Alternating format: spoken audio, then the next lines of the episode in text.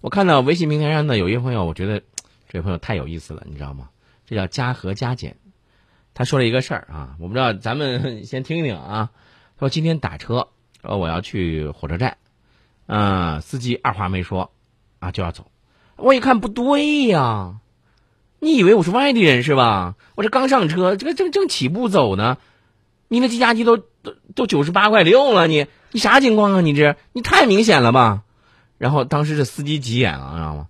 你打过车吗？啊，你打过车吗？这是这是收音机频道九十八点六，计价器在下面呢，你知道不知道？当时这位朋友就说：“哎呀，是不是找个洞来钻进去？”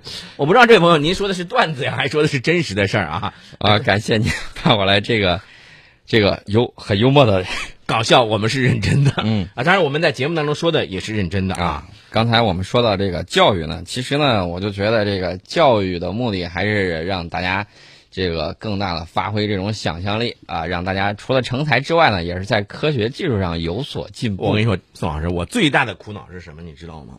就是想象力不太好，嗯尤其是这个呃，我记得上学的时候啊，你说这个几何，平面几何还行啊，到后来平面解析几何、立体几何、立体解析几何，当时我我我那个时候就感觉就空间想象能力啊特别差，这个不好。 所以你说现在有时候很很多的时候，你说去呃最简单的一个例子啊，你比如说这个去去去这个呃做一道题目，数学的这个三角形啊，这个这个立体的三角形的时候，然后他就告诉我求这个多少度，那个多少度的时候，我就头大了，你知道吗？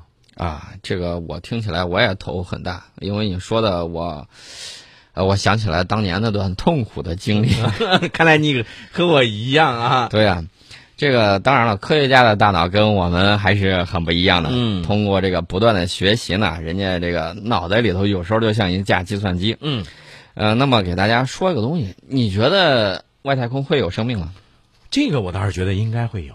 嗯，但是具体你要问我说，在哪个地方，那那我可真不知道，因为宇宙太浩瀚了。对，之前呢，我们看到这个我们的科学家们在寻找这些星系，就是类地行星嘛。嗯说哪个行星啊离这个跟地球特别像，嗯，但是后来大家都白高兴了，说离得太远了，这辈子是上不去了。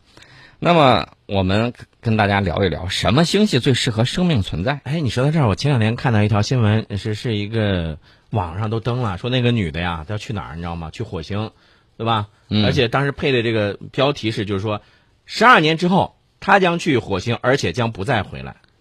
我当时看了这个新闻之后，我觉得这是个噱头。嗯，我也觉得这是个噱头。嗯，这个东西，我觉得你看啊，呃，因为毕竟现在我们都知道，火星距离我们那是相当相当的遥远啊。啊，目前呢，这个火箭速度快点儿也得两年多，对呀、你想想这种情况下，而且你上去了，你还能回来吗？上去了应该可以回来。不不不，但是呃，当时我就记得好像是说，从目前的情况来看，技术来看，回不来。呃，应该差不多吧。我觉得这个火星探测，你想想，印度都发射火星探测器了，在这点儿我要说一下，我们应该放开手脚，嗯这个不光是要脚踏实地，还要仰望星空。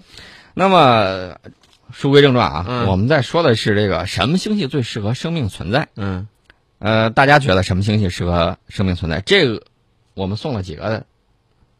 送了两份了吗？送了两份了是吧啊啊，呃，最后一道题就是，你觉得什么星系最适合生命存在？ OK，呃，这道题目我很喜欢啊。嗯，这这个道题目是开放性问题。嗯，那么宇宙之中呢，可能会有这种好社区，也有可能这种差社区，对对啊，有这种差别。嗯，那么科学家们研究啊，就发现这个古老的巨型椭圆形星系，嗯，最有可能成为生命的这种摇篮。嗯嗯呃，矮星系的条件最糟糕。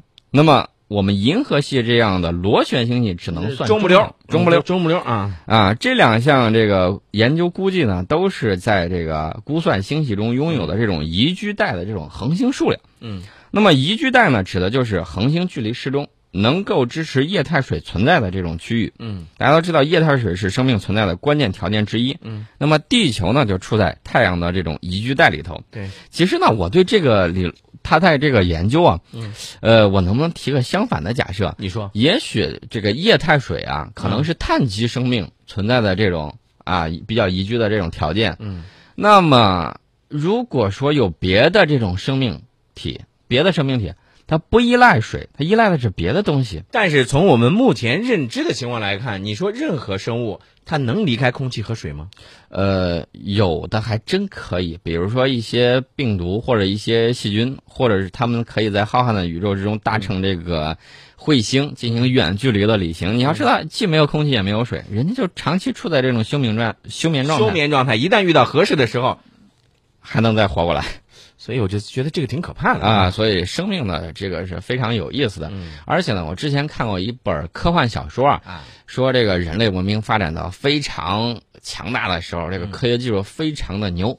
然后呢，有一个这个富翁啊，他就想实验一下在火星上，嗯看看能不能制造一些火呃不是火星金星人儿。在金星上，大家都知道金星这个大气层，呃，据说啊顶上都是这个硫酸，嗯。然后呢很难会有这种生命的存在。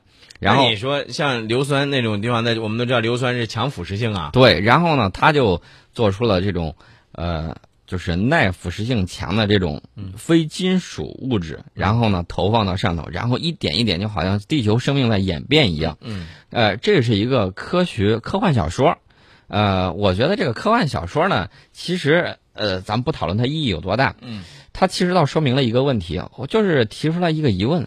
会不会在其他星系上有这种不依赖水存在的这种非碳基生物？你还记不记得咱们前一段时间说到的那个开普勒四五二 b，嗯，对吧？当时咱们就说到了那个是我们的地球的表兄弟啊，对。而且当时我还看到一个很有趣的一个说法，就是说，呃，因为相差的这个年龄比较大一点嘛，嗯就是如果说在开普勒四五二 b 上拿望远镜能够看到我们地球的时候，知道吗？如果他当我们看到地球上的时候，你猜中国是什么时候开始？中国那个时候才是唐朝的开始，啊、所以。哎呀，我觉得世界真的是很奇妙啊！对我看到英国的这个达拉姆大学一个研究小组就提出了说，对生命友好的星系啊，嗯应该拥有大量的这种恒星，嗯啊，这样才能有足够多的行星。